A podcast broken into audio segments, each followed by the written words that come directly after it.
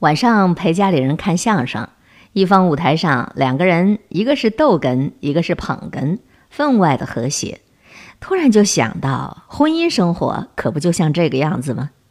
在相声表演里，扮演逗哏的往往存在感比较强，话比较多，经常会挑起话题逗人发笑。郭德纲就是如此，而捧哏。则要接住逗哏的话头，配合他的表演，时不时说出几句有趣的吐槽，就像于谦。一段好的相声必然少不了逗哏和捧哏的配合，而一段感情生活里也应该有一个捧哏，有一个逗哏，这一逗一捧，一唱一和，这一段婚姻才能够和谐又稳定。今年年初的时候。看到网上报道过一对老年夫妇的爱情，感动了许许多多的人。这个故事讲的是1958年，欧阳柯瑜和胡显银都在南京师范大学读书。欧阳柯瑜读大一，胡显银读大二，两个人是在一间理发店里相遇的，因为一本中国古代文学而结了缘。三年以后，胡显银向欧阳柯瑜正式表白。他将一块巴掌大小的情书塞到欧阳柯瑜的手里，惹得欧阳柯瑜脸红心跳。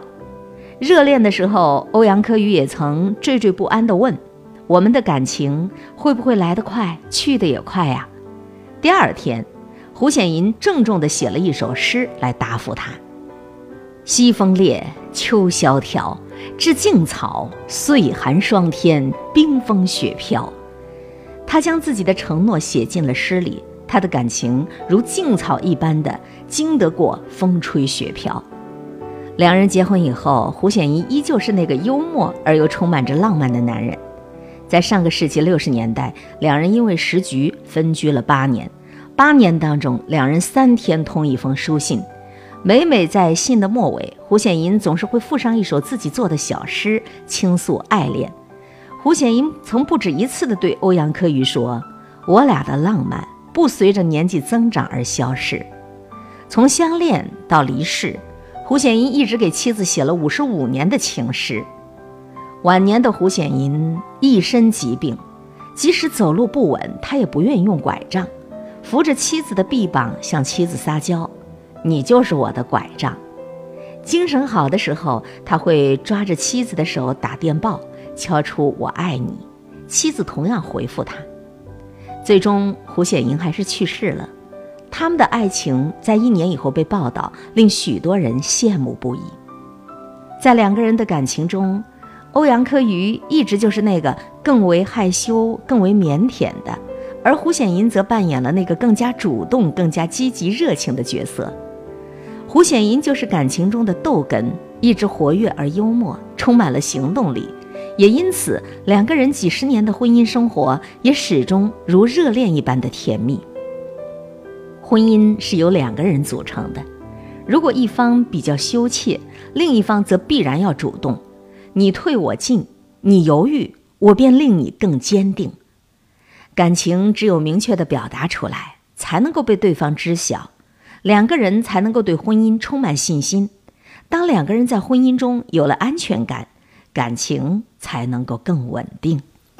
杨绛先生在百岁之际，在一次和记者的问答当中，记者询问他对于现代婚姻的建议，他讲述了自己和钱钟书之间的婚姻生活。杨绛先生和丈夫钱钟书都酷爱文学，痴迷于读书做学问，两人也是因此结缘走到一起，成为一对志同道合的夫妻。在两个人结婚以前，杨绛也是富裕家庭的一个小姐，却要在结婚之后为节省开支，心甘情愿地辞掉女佣，为钱钟书做了一名灶下婢，照顾钱钟书的饮食起居。握笔的手刚开始做粗活，自然是吃了不少苦，可杨绛却并不为此感到委屈。她说：“我爱我的丈夫胜过自己，这种爱并不是盲目的。”他了解钱钟书的价值，愿意为他学术研究的成功，为充分发挥他的潜力、创造力而牺牲自己。她始终对丈夫充满了理解与支持，而丈夫同样理解她的辛酸和苦楚。钱钟书知道她爱面子，因大家闺秀第一次挎个菜篮子出门买菜，有些难为情，特意陪着她去菜市场。怕她太劳累，钱钟书就自己偷偷躲在卫生间里洗衣服。虽然洗得一塌糊涂，却是对妻子的体谅。在生活上，他们也彼此体谅；在文学艺术上，他们也相互欣赏。钱钟书一直对妻子充满了赞誉，说她是最贤的妻，最才的女。诗人辛迪甚至曾说钱钟书有预期癖。钱钟书对杨绛的翻译写作也进行过很多的帮助。杨绛也总是能够理解钱钟书想要在书中表达的深层含义。钱钟书说他。识获我心。逗哏虽然担任着主角的这种角色，但没有捧哏的配合，逗哏也无法发出光彩。好的婚姻中，捧哏发挥着不可缺少的作用。杨绛先生和钱钟书先生作为一对学者夫妻，他们不仅在学术上能够志同道合，相互支持与欣赏，同时也能够在生活中包容和体谅对方。他们互相为对方的捧哏，婚姻当中总是需要这样一个人，他能够倾听你，包容你，懂得你的付出，能够跟你说到一块儿去，玩到一块儿去。在婚姻当中担当捧哏是一种以退为进的智慧。我们总是期待着对方的理解和包容，我们不如主动的去做那个理解、包容他人的人。前一阵子出差到外地，正好跟一个多年不见的老同学聚了一聚。见面之后就问起他和妻子最近过得怎么样，结果没有想到朋友却说他们俩早就离婚了。朋友和他的妻子本来是我们这一届的同学，毕业以后两人就结了婚，也得到了许多老同学的祝福。可是没有想到，在我们看来感情非常好的一对儿。竟然还是没能在婚姻中走到最后，我也不好意思询问原因，两个人就喝着酒，慢慢的回忆起当年大学里的那些同学之间的趣事。结果几杯酒之后，这朋友自己主动的说起来了，红着眼眶，哽咽着说：“我也不知道为什么会这样，明明上学那会儿他给人的感觉就是很活泼的，可为什么跟我结婚以后他就变了？”朋友断断续续地说着，我也就安安静静地听着，逐渐地拼凑出了他们婚姻的前后经过。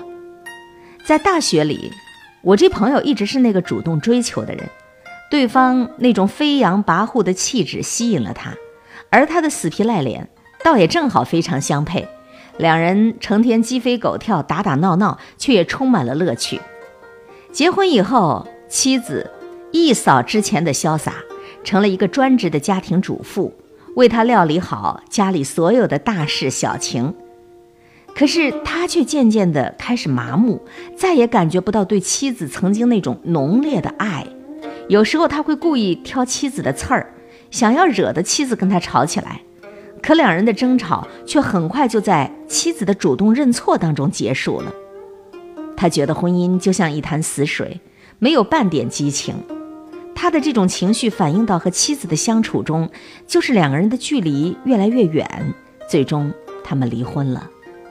离婚以后，朋友听说前妻也开始自己创业，似乎又变回到了他以前喜欢的样子，可他却再也不敢求复合，也不敢再结婚。他对婚姻产生了恐惧。归根到底，其实也就是两个人之间的激情，在平淡的婚姻当中被消磨掉了。婚姻最怕的不是鸡飞狗跳，而是死气沉沉呐。有多少桩婚姻没有在吵吵闹闹中消散，却在一成不变的沉默生活里逝去了？能够把婚姻过得像是说相声，这就成了一种乐趣。你说学逗唱，我拍掌叫好，皆大欢喜。电视剧《婚姻保卫战》里有一句话，我们得承认。自己有时候很贪婪，有了爱情还不够，还要激情。我们不甘心心如止水，有时候就是想折腾起点浪花，证明自己还热腾着。年轻的时候，我们都渴望着爱情；结了婚以后，我们又都渴望着激情。